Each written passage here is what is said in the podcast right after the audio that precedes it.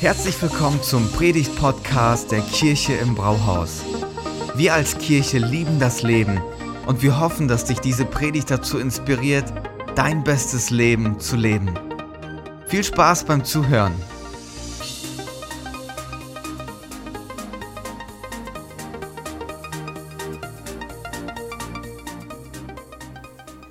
Gab eine Menge äh, Gesprächsbedarf. Es scheint äh, eine Menge Fehlkäufe gegeben zu haben. Ich habe auch den einen oder anderen. Äh, ich hoffe, es gab auch den einen oder anderen guten Tipp. Ja, kauft ihr nächstes Mal Bosch Blau und nicht Bosch Grün oder kauft ihr ein besseres Portemonnaie, keine Ahnung. Vielleicht gab es den einen oder anderen guten, guten Tipp. Vielleicht könnt ihr mir auch noch mal ein paar gute Tipps jetzt mitgeben. Ähm, ist ja jetzt erst meine dritte Predigt äh, in der Kirche im Brauhaus und vielleicht könnt ihr mir noch mal ein paar Tipps geben oder lasst uns mal gemeinsam sammeln, was macht denn so eine gute Predigt aus? Ich verspreche nicht, dass ich eure Punkte jetzt gleich umsetzen werde, aber wir sammeln sie zumindest mal. Was macht denn eine gute Predigt aus? Werft mal rein. Freude, sehr cool. Was noch? Wachstum im Glauben. Was noch? Leitung des Heiligen Geistes. Okay, da hat jemand gespickt, was wir für eine Themenreihe haben. was noch? Spannung, dass man gefesselt ist, ja? Was noch? Für die Seele, sehr schön, ja? Liebe. Praktische Beispiele und? Das ist sehr gut. Aber das liegt an dir.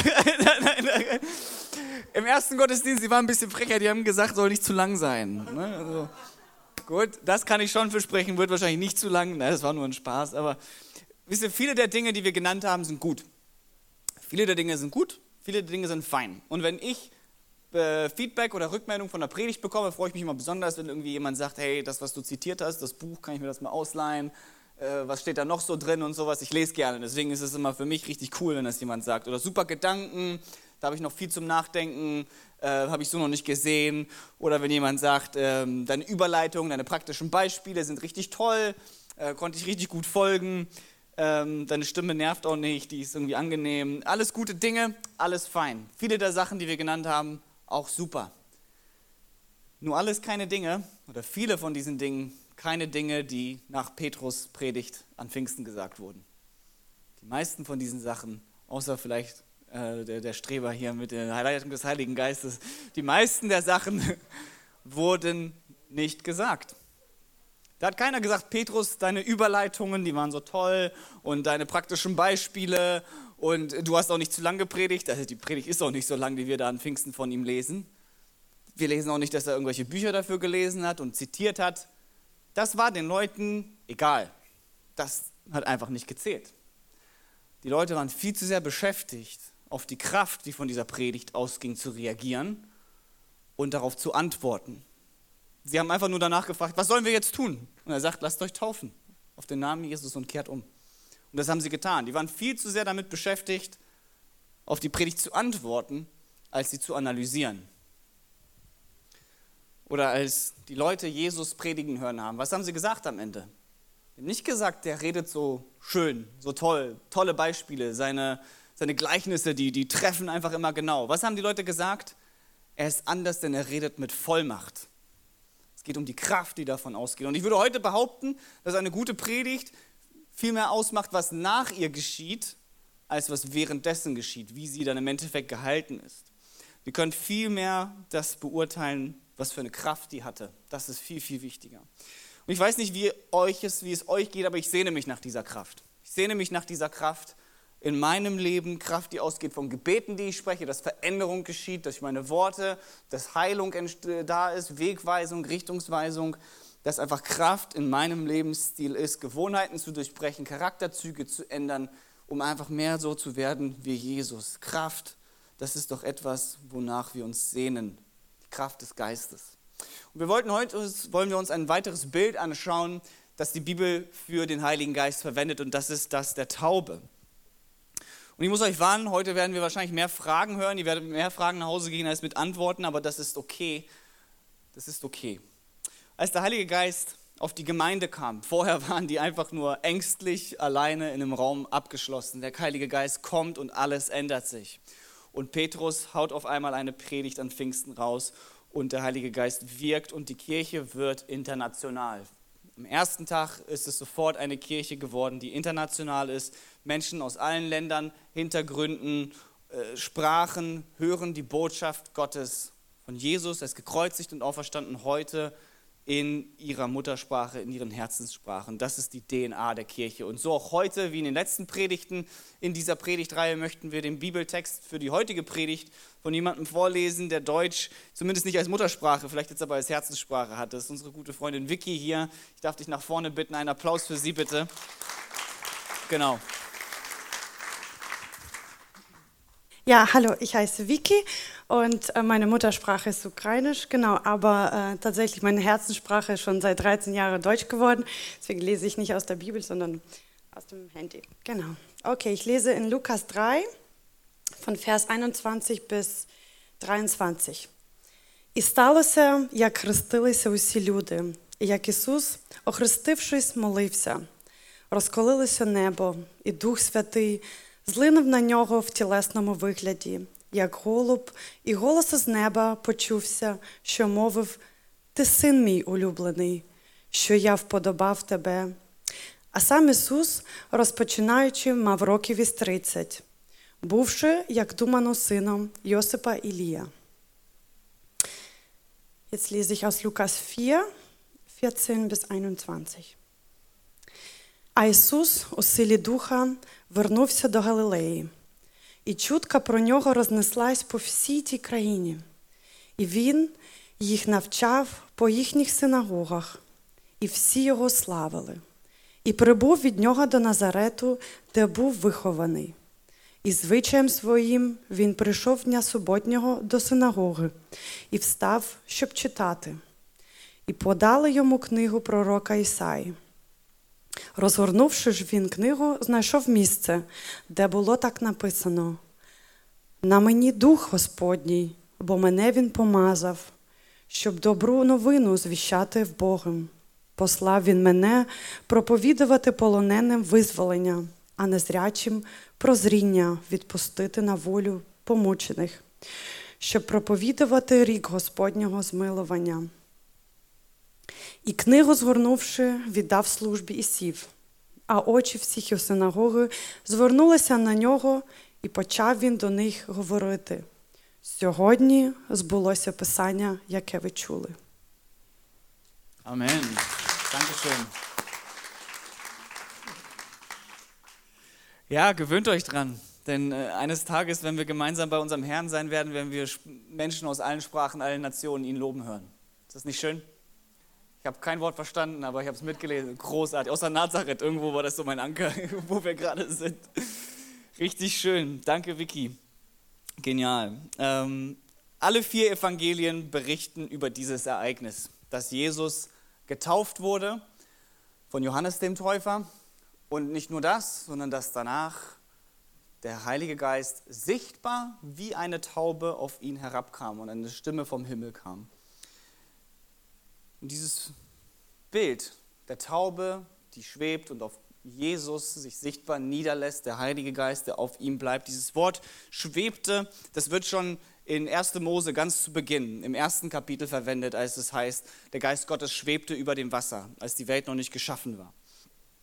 Und dieses Wort schwebte, was da verwendet wird, das suggeriert, dass es dass der Geist über dem Wasser schwebt wie ein Vogel. Die englische Übersetzung, The Message, sagt sogar selbst, da drinnen ist es so übersetzt, dass der Geist Gottes eben wie ein Vogel über dem Wasser schwebte.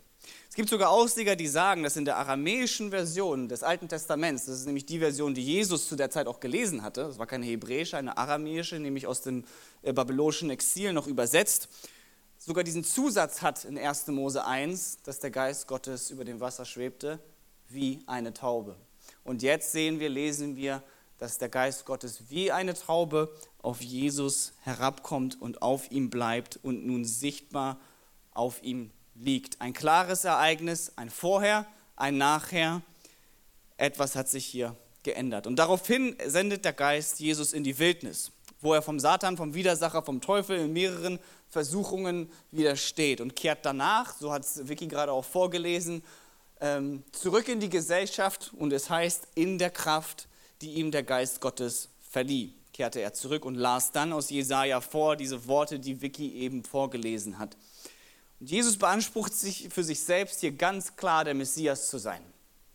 Ganz klar, indem er vorliest, was Jesaja schrieb und sagt, das hat sich hier in mir heute erfüllt. Er liest vor, der Geist des Herrn ruht auf mir, weil er mich gesalbt hat. Bis dorthin war der Heilige Geist immer nur für einen gewissen Zeitraum auf Menschen gekommen. Das lesen wir im Alten Testament, dass nur ab und an und für bestimmte Missionen, für bestimmte Projekte, für bestimmte Zeiträume der Heilige Geist auf Menschen kam. Und doch hier steht Jesus als erster Mensch in der Geschichte, der sagt, der Heilige Geist ist permanent auf mir. Er hat mich damit gesalbt. Das Wort Messias, wir kennen es, wir benutzen es auch im deutschen Sprachgebrauch hier und da, heißt so viel übersetzt wie der Gesalbte. Wenn wir über Jesus reden, reden wir über denjenigen, der sich uns vorgestellt hat als der mit dem Geist Gesalbte, den Messias. Und in dieser Salbung des Heiligen Geistes bringt Jesus dann in der Kraft des Geistes Armen die gute Botschaft, wie er es vorliest selber Jesus, Gefangenen die Freiheit, Blinde werden wieder sehend und Zerbrochene frei von Schuld und Armen wird die gute Botschaft verkündet. Und genau das tut er von dort an und wirkt dabei viele, viele, viele Wunder und predigt Predigten mit Vollmacht. Aber 30 Jahre vorher lebte Jesus und wir hören von nichts. Keine Wunder, nur dass er mal im Tempel verloren gegangen ist und die Eltern sich ärgern, wo ist er denn? Ansonsten kriegen wir aus seiner Kindheit ab der Geburt bis zur Taufe nicht viel mit. Da ist nicht viel Nennenswertes passiert scheinbar in dieser Zeit und dann ändert sich alles. Die Frage ist, wie tat Jesus, was er tat in seinem Dienst, als er dann anfing mit 30 Jahren? Es gibt zwei Interpretationen, würde ich jetzt mal vorstellen, auf diese Frage als Antwort. Wie tat Jesus, was er tat? Die erste Interpretation ist, das ist der Beweis, er tat die ganzen Wunder, Blinde wurden sehend, er tat es als Beweis dafür, dass er Gottes Sohn ist. Und er konnte es auch nur tun, weil er eben Gottes Sohn ist. Und das stimmt auch zum Teil. Viele der Wunder, die er gewirkt hat, sind ganz klarer Hinweis darauf, dass er der Sohn Gottes ist. Aber für viele von uns ist das die alleinige Antwort auf diese Frage. Das ist jedoch nicht die historische Annahme, die die christliche Lehre seit jeher hatte, sondern nur so circa 300 Jahre alt. Sie kam nämlich mit dem Zeitalter der Aufklärung im 18. Jahrhundert. Damals war die Welt, wurde sie von Menschen noch ganz anders gesehen. Da sind sie morgens aufgestanden und haben gesagt, schön, Gott hat einen neuen Tag geschaffen. Heute sagen wir, na gut, wir sind halt hier Teil eines äh, Sonnensystems und die Erde dreht sich und dann wiederum um die Sonne und deswegen haben wir einen neuen Tag. In vielen Ländern dieser Welt, auch heute noch, gibt es diese Trennung zwischen natürlich und übernatürlich nicht. Und wenn doch, dann ist sie nur schwimmend, dass die geistliche Welt immer wieder eingreift ins Natürliche. Und aus dieser Zeit der Aufklärung, wo man diese klare Trennung, also dieser Wortgebrauch übernatürlich, der kommt auch erst von dort. Vorher gab es diese Worte gar nicht. Die Welt wurde einfach anders gesehen. Und aus dieser Zeit der Aufklärung, wo diese Trennung vorgenommen wurde, kamen dann auch Bestrebungen, diese Wunder abzutun, wegzuerklären, auch aus der Bibel und aus dem Leben von Jesus. Zum Beispiel Thomas Jefferson, der dritte Präsident der USA und auch Gründervater der Nation, er stellte seine eigene Version der Bibel, seine eigene Version der, der, des Evangeliums, die sogenannte Jefferson Bible. Was hat er darin gemacht? Er hat einfach die Evangelien genommen, den Bibeltext genommen und hat gesagt, was der Jesus da gelehrt hat, das ist ja schon ganz gut, aber diese ganzen Wunder, das ist alles Humbug, das stimmt nicht, schneide ich mal raus und dann haben wir aber trotzdem noch ein schönes Set an moralischen, tollen Vorgaben und hat dann einfach alles rausgeschnitten, was ein Wunder war, was übernatürlich war. Keine Speisung der 5000, keine Blinden, die sehen, keine Lahmen, die wieder gehen. Und die Reaktion der Christen war, warte, warte, warte, das kannst du nicht machen. Warum? Ja, weil das ist, das ist der Beweis, dass Jesus Gottes Sohn ist. Du kannst diese Sache nicht rauslassen. Es gibt nur ein Problem mit dieser Argumentation. Wir sehen in der Bibel, im Alten Testament, allerhand Leute, die Wunder getan haben. Elia erweckte jemanden zum Toten, Moses spaltete ein ganzes Meer, schlägt auf einen Stein und Wasser kommt raus wie Wolwig. Da gibt es allerhand Leute, wir trinken hier Wolwig vorne, deswegen. allerhand Leute wirken Wunder. Allerhand Leute wirken Wunder in der Bibel, im Alten Testament. Gideon lässt sogar mit, mit einem Wort die, die Sonne stehen, dass es nicht Nacht wird im Neuen Testament, das hört sich, die, die Apostelgeschichte hört sich so sehr nach einem Evangelium an. Es wird so im selben Stil geschrieben, weil die Leute einfach genau dasselbe tun, was Jesus tat. Und doch bezeichnen wir keinen dieser Menschen mit all den Wundern, die sie taten, als Sohn Gottes, obwohl dieselben Sachen taten. Oder? Jesus kündigte sogar an, dass wir dieselben Dinge, dass die Jünger dieselben Dinge tun werden, wie er sie tat. In Johannes 14, Vers 12, da heißt es, da sagt Jesus selber, ich versichere euch, wer an mich glaubt, wird die Dinge, die ich tue, auch tun. Ja, er wird sogar noch größere Dinge tun. Das passt nicht zusammen, oder? Die zweite Interpretation auf die Antwort, wie tat Jesus, was er tat, ist, dass Jesus in der Kraft des Heiligen Geistes, als der mit dem Geist Gottes gesalbte, Blinde sehend machte und Gottes Botschaft verkündigte und damit den Beginn des Königreich Gottes, den Beginn der Herrschaft Gottes auch ausrief und in dieser Kraft diese Taten, diese Wunder vollbrachte. Seine Taten kündigen an, Gottes Reich ist da und ich zeige euch, wie es aussieht und ich zeige euch, wie ein Leben aussieht, das vom Geist gefüllt ist. 30 Jahre lang hören wir von nichts bei Jesus. Keine Wunder, wie gesagt, keine Predigten, keine Nachfolger. Keiner, der ihn auch Gottes Sohn nennt. Niemand. Und dann, bumm, mit dem Heiligen Geist ändert sich alles. Es gibt Bücher, über die, die vorgeben, sie würden über die Kindheit Jesu schreiben. Die haben es nicht in die Bibel geschafft. Das sind die sogenannten Apokryphen. Ja, darin wird, werden wilde Geschichten beschrieben, wie Jesus zu seiner eigenen Bespaßung übernatürliche Dinge tut. Tote Vögel zum Leben erweckt und sowas. Und die wurden nicht in die Bibel aufgenommen. Aus gutem Grund, weil die Kirchenväter, die den Kanon der Bibel zusammengestellt haben, noch nah genug an den Augenzeugen waren, um zu sagen, nee, nee, nee, nee, nee, so ist das nicht passiert. Vor der Taufe und bevor der Heilige Geist wie eine Taube auf ihn kam, ist all das nicht geschehen. Da gab es nichts Übernatürliches erst danach. Und was mit Jesus begann, endete nicht mit ihm und endet auch heute nicht mit ihm. Jesus zeigt uns, was möglich ist, wenn wir vom Heiligen Geist erfüllt sind. Bist in den eigenen vier Wänden, wenn du zu Hause bist, dann kannst du ganz du selbst sein. Du kannst die Schuhe auf, nee, nicht Schuhe, hoffentlich nicht, aber die Füße auf den Tisch zumindest packen. So mache ich das zu Hause. Bei Fremden würde ich das nie machen. Na, aber auf dem Couchtisch die Schuhe, die Füße hoch. Äh, du, du, nimmst dir aus dem Kühlschrank, was du willst und wie viel du davon willst. Hörst die Musik, die du magst und so laut du es magst, bis dein Nachbar klopft. Aber du fühlst dich ganz zu Hause, ganz frei, ganz wer du bist. Entfaltest dich. Wenn du woanders bist, bei jemandem zu Besuch, ziehst du dich vielleicht sogar anders an und handelst einfach auch anders. Du fühlst dich nicht ganz frei. Auch wenn du das WLAN-Passwort hast. Das heißt noch lange nicht, dass du da ganz zu Hause bist. Und wisst ihr, der Heilige Geist, Jesus war für den Heiligen Geist genauso wie diese eigenen vier Wände. Er konnte sich frei entfalten. Nichts, was ihn zurückgehalten hat. Jesus war das beste, heimischste Zuhause für den Heiligen Geist, das es jemals gab. Und da sehen wir diese Kraft, die davon ausgeht durch Jesus. Er zeigt uns, was ein geisterfülltes Leben sein kann. Und dann lesen wir in der Apostelgeschichte, wenn ihr die mal durchlest, für euch selbst, dass die Nachfolger Jesu, nachdem sie den Heiligen Geist empfangen haben, vorher waren sie ängstlich beisammen mit der verschlossenen Tür und der Geist Gottes kommt auf sie und auf einmal fangen sie an, in der Kraft des Geistes, mit derselben Kraft, genau das zu tun, was Jesus zuvor tat. Exakt dasselbe. Blinde werden wieder sehend, Tote werden wieder auferweckt. Und die Apostelgeschichte ist eine, ist eine Geschichte davon, dass normale Menschen eben dieses Königreich Gottes, das Jesus ausgerufen hat, auslebten. Mit Freiheit für Gefangene, Blinde, die wieder sehen, so wie Jesus über sich selbst aus Jesaja vorlas. Und in diese Geschichte sind wir eingeladen. Wisst ihr, die Apostelgeschichte, wenn ihr die mal lest, als ich noch jünger war, habe ich die mal in einem Stück durchgelesen. Ich fand die so spannend und auf einmal hört sie einfach auf. Oder? Habt ihr die mal durchgelesen? Das ist so frustrierend. Auf einmal hört sie einfach auf, mittendrin, wie so ein schlechter Film. Ohne Happy End, ohne, ohne richtiges Ende. Hört einfach auf. Das ist nur Mutmaßung, was danach mit Paulus geschieht. Und wisst ihr warum? Weil die Geschichte nicht zu Ende ist.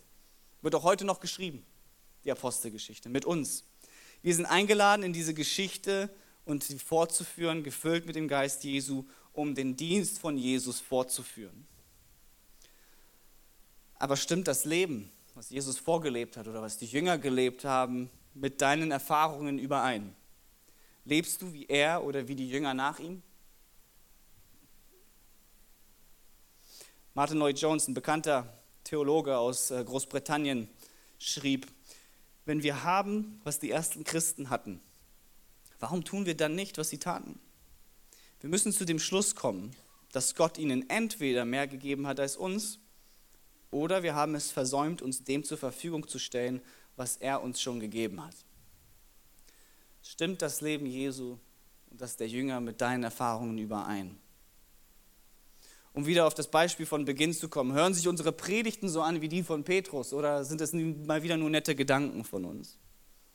Sehen wir da am Ende eine Veränderung, die Kraft des Geistes sichtbar? Sieht unser Dienst Menschen geheilt, Armen die frohe Botschaft verkündet und Gefangene frei? Nein? Fragezeichen, dann was ist im Weg? Was ist dafür im Weg, dass wir dieselbe Kraft desselben Heiligen Geistes auch heute noch erleben? Ich bin mir sicher, dass der Heilige Geist auch heute mehr ist, als wir glauben, als wir lesen die Bibel und uns sticht ein paar Worte hervor. Ich, ich, ich hoffe, dass es nicht alles ist. Ich glaube, dass es nicht alles ist. Ich will, dass es nicht alles ist. Wir sollten einen Hunger danach haben, dass es nicht alles ist. Ich möchte mit, aller, mit, mit euch in aller Kürze sieben Symptome uns anschauen, die zeigen, dass wir der Kraft und Salbung des Heiligen Geistes widerstehen. Nicht alle davon werden für euch sein, aber bestimmt ein oder zwei Punkte werdet ihr in euch wiederfinden. Dinge, die, dem, die der Kraft, dem Wirken des Geistes durch uns im Wege stehen. Das erste ist, wir werden zu Studenten und nicht zu Anwendern. Die erste Kirche war eine Gruppe von ungebildeten, herkömmlichen Leuten aus dem israelischen Hinterland. Keine theologische Ausbildung, das waren Fischermänner. Simple Leute. Simple Leute. Ich kann mir gut vorstellen, dass viele in der ersten Gemeinde nicht mal lesen und schreiben konnten. Sie hatten keine theologischen Abschlüsse, keine Strategien, keine Core Values, keine Mission, keine Vision, keine Fünfjahrespläne, aber sie hungerten nach der Kraft Gottes. Mit allem, was sie hatten, sie brauchten ihn und sie hatten Hunger danach, dass er wirkt und dass er etwas tut. So viel Hunger, dass sie bereit waren, auch alles zu riskieren. Und was sie taten, das lesen wir, das studieren wir. Das sezieren wir, das nehmen wir auseinander. Alles gut, das sind feine Sachen. Aber nicht, wenn wir da bleiben.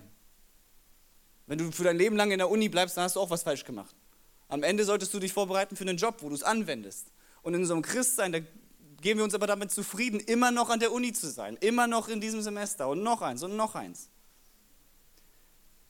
wir schaffen es nicht, zu Anwendern zu werden. Wir tauschen die Ideen gegen eine echte Begegnung mit Jesus. In der ersten Kirche ging es nicht um Gerede, da ging es um die Kraft sichtbar, die Kraft des Geistes sichtbar. Und in der modernen Kirche bei uns ist es genau andersherum. Wir werden zu Menschen, die Filme einfach nur analysieren als Kritiker und hier ist ein Fehler und da ist ein Fehler und sind gar nicht mehr in der Lage, diesen Film zu genießen. Und wenn diese Predigtreihe, die wir hatten und diese Predigt heute einfach nur wieder ein guter Gedanke ist, der es vielleicht noch bis zum Mittagstisch in der Diskussion schafft und etwas zum Nachdenken ist, dann sollten wir alle enttäuscht sein. Wir haben genug Gerede heute. Nicht nur in der Kirche, überall. Wir brauchen die Kraft Gottes, nicht noch mehr Worte. Und unsere Dienste sollten das ausdrücken. Aber sind wir noch Studenten oder schon Anwender? Das ist die Frage. Zweitens, wir haben einen Mangel an Erwartungshaltung. Wir erhoffen uns gar nicht viel. Wir kommen zum Gottesdienst und denken, ja, hoffentlich ist die Predigt nicht so lang und die Musik gut. Und damit sind wir auch schon zufrieden, wenn das der Fall ist. Wie schade, wie traurig. Wir erwarten gar nicht, dass Menschen hier geheilt werden. Wir erwarten gar nicht, dass Menschen hier Jesus kennenlernen. Dass denjenigen, den du mitbringst, einen lebensverändernden Moment erfährt. Wenn du zur Arbeit gehst, erwartest du überhaupt, dass Gott eingreift? Erwartest du überhaupt durch deine Gebete, dass etwas passiert oder nicht? Wir haben einen Mangel an Erwartungshaltung und das kann im Weg stehen. Wir geben uns schon zufrieden. Drittens, wir fühlen uns durch Scham disqualifiziert oder unwürdig. Nochmal, Johannes 14, Vers 12. Jesus sagt dort, wer mir vertraut und glaubt, wird auch solche Dinge tun, ja sogar noch größere Taten vollbringen. Dieser Satz, ich finde den immer noch irre, dass Jesus den gesagt hat. Und er sagt dort, wer mir vertraut und glaubt, jeder, der ihm vertraut und glaubt. Und da sitzt du und sagst, ja, nur nicht ich. Wenn du wüsstest, was ich getan habe oder wenn du wüsstest, was ich nicht lassen kann. Aber Jesu Worte stehen. Und Jesus hat keine Angst, Menschen, die sich nicht für würdig halten, seine Kraft zu geben. Aber die Angst, die Menschen zu geben, die sich für würdig halten und sie missbrauchen werden. Viertens, wir bereuen unsere Sünde nicht. Eine der Aufgaben des Heiligen Geistes ist es, Sünde in unserem Leben zu offenbaren, aber nie für Scham. Scham ist vom Teufel, nie für Scham, sondern um sie aus dem Weg zu räumen. Um sie aus dem Weg zu räumen, denn sie kann der Kraft des Heiligen Geistes im Wege stehen. Sie kann Liebe, Friede und Gottes Gegenwart im Weg stehen. Einige von uns hier leben vielleicht in Sünde, ohne jemals um Vergebung gebeten zu haben und sie Gott gegeben zu haben. Wir erklären sie weg, ignorieren sie, suchen uns irgendwelche Bibelstellen und twisten die zurecht, damit es dann doch irgendwo passt. Und da kann es einfach sein, dass das im Weg steht. Viertens, wir bereuen, nee, fünftens, so, wir haben eine geringe Ausdauer für Enttäuschung. John Wimber, der leitete eine Erweckungsbewegung in den 80ern in den USA und sagte, wie es startete. Ich lese es euch vor. Wir beteten, dass Menschen geheilt wurden und sahen, wie sie starben. Wir taten dies wahrscheinlich mindestens tausendmal. Und dann endlich hatten wir einen. Jemand wurde auf wundersame Weise geheilt. Und wir erzählten diese Geschichte über, ein, über weitere tausend nicht erhörte Gebete bis dann endlich etwas ausbrach. Und eine Welle der Heilung aus, brach aus und einer nach dem anderen, nach dem anderen wurde geheilt. Enttäuschungen gehören dazu, auch bei der ersten Kirche. Petrus war im Gefängnis, die Gemeinde betet für ihn und während sie beten, taucht er bei diesem Gebetsmeeting auf, frei, weil die äh, Ketten von ihm gesprungen sind, als Wunder. Dann beten sie für andere aus ihrer Gemeinde und sie werden den nächsten Tag hingerichtet. Das sind dieselben Gebete, das sind dieselben Leute, die gebetet haben. Sie wussten nicht warum, ich weiß nicht warum. Und sie beteten weiter. Und sie gingen eben mit diesen Enttäuschungen um. Die Kraft des Heiligen Geistes, wenn wir die erleben wollen, erfordert das Risiko, offenbleibende Fragen und Enttäuschungen weiterzubeten. Das ist gefragt. Sechstens, wir sind selbstzentriert. Wenn ihr die Apostelgeschichte lest, dann werdet ihr sehen, dass es wie so ein Hin und Her geschrieben ist. Die Kraft des Geistes wird offenbar und zeigt sich in großen Taten. Und dann lesen wir wieder, wie die Gemeinde zusammen war, alles teilte, füreinander da war, ihre Grundstücke verkauften, um, um Geld an diejenigen zu geben, die mehr Not haben. Und dann wieder die Kraft des Geistes und dann wieder die aufopferungsvolle Gemeinschaft. Wenn wir nur für uns selbst leben und selbst zentriert sind, kann auch das uns im Weg stehen, Gottes Geist heute zu erleben. Und siebtens, wir haben eine bequeme Gleichgültigkeit. Ich war nie beim Bund, war der erste Jahrgang, der keinen Wehrdienst machen musste, aber ich kann mir vorstellen, dass Soldaten während Friedenszeiten sehr anders sind oder ganz anders sind als welche, die mitten im Krieg sind. In Friedenszeiten hast du Zeit, nach der Übung dich über harte Matratzen und schlechtes Essen zu beschweren. Im Krieg interessiert all das nicht. Im Krieg ist das egal. Da hast du mit anderen Dingen zu kämpfen. Und ich glaube, eine der großen Täuschungen unseres Widersachers ist es heute, dass wir glauben, wir leben in Friedenszeiten. Nur weil wir hier politischen Frieden haben, heißt noch lange nicht, dass es einen geistlichen gibt. Aber wir leben in einer Welt, wo jeder Zentimeter geistlich umkämpft ist. Und wir glauben, wir würden nur in Kasernen den, die Zeit totschlagen. Wer hat am meisten zu gewinnen, wenn du dich mit weniger zufrieden gibst? Der Widersacher, der Vater der Lüge. Also was ist für dich im Weg? Worauf deutet der Heilige Geist hin in deinem Leben? Wollen wir nicht von viel mehr träumen als nur das, was wir heute erleben, als wir gerade sehen? die Apostelgeschichte in diesem Stile, wie sie geschrieben ist, heute mit uns weiterschreiben. Der Heilige Geist, der auf Jesus kam wie eine Taube und durch ihn Wunder wirkte, der durch die Jünger dasselbe wirkte, ist auch heute noch da. Ich möchte schließen mit der wohl bekanntesten Kurzgeschichte aller Zeiten. Der bekanntesten Kurzgeschichte aller Zeiten mit der des verlorenen Sohnes oder des wiedergekehrten Sohnes. Kommt darauf an, wie man sie liest. Denn er ist ja nicht mehr verloren, er ist ja wiedergekehrt. Wir alle kennen sie, mindestens aus der Schule irgendwann, glaube ich. Ja, der jüngere Sohn bittet um sein Erbe von seinem Vater. Was er damit eigentlich sagt, du bist für mich so gut wie tot. Will sein Erbe, erhält es und verprasst es für Partys, die zu wild sind, um sich daran nochmal zu erinnern, schlechte Freunde und allem, was ihm in den Sinn kommt. Als das Geld weg ist, sind auch seine Freunde weg. Er ist bitterarm, hat Hunger und fängt an, Hüt, äh, Schweine zu hüten. Das wohl Letzte, was man sich als Jude vorstellen kann. Und in seiner ärmlichen Lage hat er so einen Hunger, er wünschte, er könnte das Schweinefutter essen, so schlecht ging es ihm. Und er entscheidet sich als Tagelöhner, nicht mehr länger als Sohn zurück zu seinem Vater zu kommen. Nach Hause zu kehren und ihn zu bitten, mach mich doch wenigstens äh, zu deinem Arbeiter, zu deinem Tagelöhner. Denn die Sohnschaft habe ich nicht mehr verdient. Doch der Vater kommt ihm entgegengerannt kommt ihm entgegengerannt und holt ihn wieder rein, feiert ein Fest zur Freude, dass sein Sohn wieder da ist, während sein Bruder draußen sauer ist. Denn all die Jahre hat er wie ein Sklave gearbeitet und durfte nie feiern. All die Jahre hat er sich als Sklave gesehen und nicht als Sohn. Und so hat er gehandelt. Und das Leben mit Gott ist wirklich so gut. Es ist wirklich so gut. Es ist unermessliche Vergebung, unverdiente Vergebung und eine ewige Feier und Freude, dass uns vergeben wurde. Gnade über Gnade. Aber was habe ich in der Geschichte ausgelassen? Ist euch was aufgefallen? Ich habe einen Teil ausgelassen. Die Geschenke. Hier in dem Bild sieht man es auch. Sie werden auf der rechten Seite da reingereicht. Die Geschenke. Der Vater sagt, bringt schnell das beste Gewand heraus, das beste Gewand und zieht es ihm an, steckt ihm einen Ring an den Finger und bringt ihm ein paar Sandalen. Das sind Geschenke, die die Autorität des Vaters symbolisieren, ihn nicht nur als Sohn zeigen, sondern auch als Erben. Und so viele von uns sind so, dass wir diese Geschenke vergessen. Wir sind verlorene Töchter und Söhne, die zurück zum Vater kommen, der uns entgegenläuft, voll Liebe, aber dann verstecken wir diese Geschenke im, im Kleiderschrank und ziehen sie nicht an. Kein Ring, kein Gewand, keine Schuhe. Wir sind Söhne und Töchter, denen vergeben wurde, aber wir gehen nicht als Erben durchs Leben.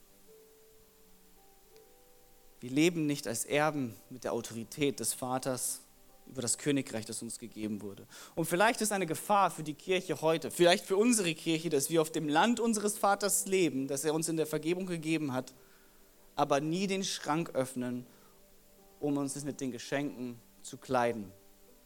Die Gefahr ist, dass wir Menschen werden, die Vergebung empfingen, aber ohne Autorität und Kraft. Um wieder zu dem Zitat zu kommen. Wenn wir haben, was die ersten Christen hatten, warum tun wir dann nicht, was sie taten? Wir müssen zu dem Schluss kommen, dass Gott ihnen entweder mehr gegeben hat als uns oder wir haben es versäumt, uns dem zur Verfügung zu stellen, was er uns gegeben hat. Da ist mehr. Da ist mehr für uns. Du bist zu Hause, du bist frei, du bist beim Vater, du, dir ist vergeben. Und da ist noch mehr. Da ist noch mehr für dein Heute. Da ist mehr von dieser Kraft des Geistes, der durch dich wirken will. Und ich habe Hunger danach und ich hoffe, ihr auch. Und wenn du es willst, dann bitte Gott dafür. Dann bitte Gott dafür und lasst uns eine Erwartungshaltung haben, dass wir mehr sehen von dem, was Jesus getan hat. Mehr erleben von dem, was die Jünger erlebt haben. Und dafür musst du es nicht noch härter probieren und noch mehr tun und noch schneller laufen. Der Vater kommt dir sowieso schon entgegengerannt und es gibt nichts, was du ihm geben kannst. Er hat sowieso schon alles bezahlt. Jesus hat am Kreuz alles gegeben. Was soll er dann noch von uns? Warum sollte er das von uns fernhalten? Er war bereit, alles zu geben, um uns alles zu geben. Und das wollen wir jetzt auch ins Abendmahl mitnehmen. Bittet Gott drum. Und ich bin gespannt, was er mit uns macht. Amen. Vielen Dank fürs Zuhören. Wenn du eine Frage hast, kannst du uns gerne eine E-Mail an info at kirche-im-brauhaus.de schreiben. Wir geben unser Bestes, um deine Fragen zu beantworten. Bis zum nächsten Mal beim Predigt-Podcast der Kirche im Brauhaus.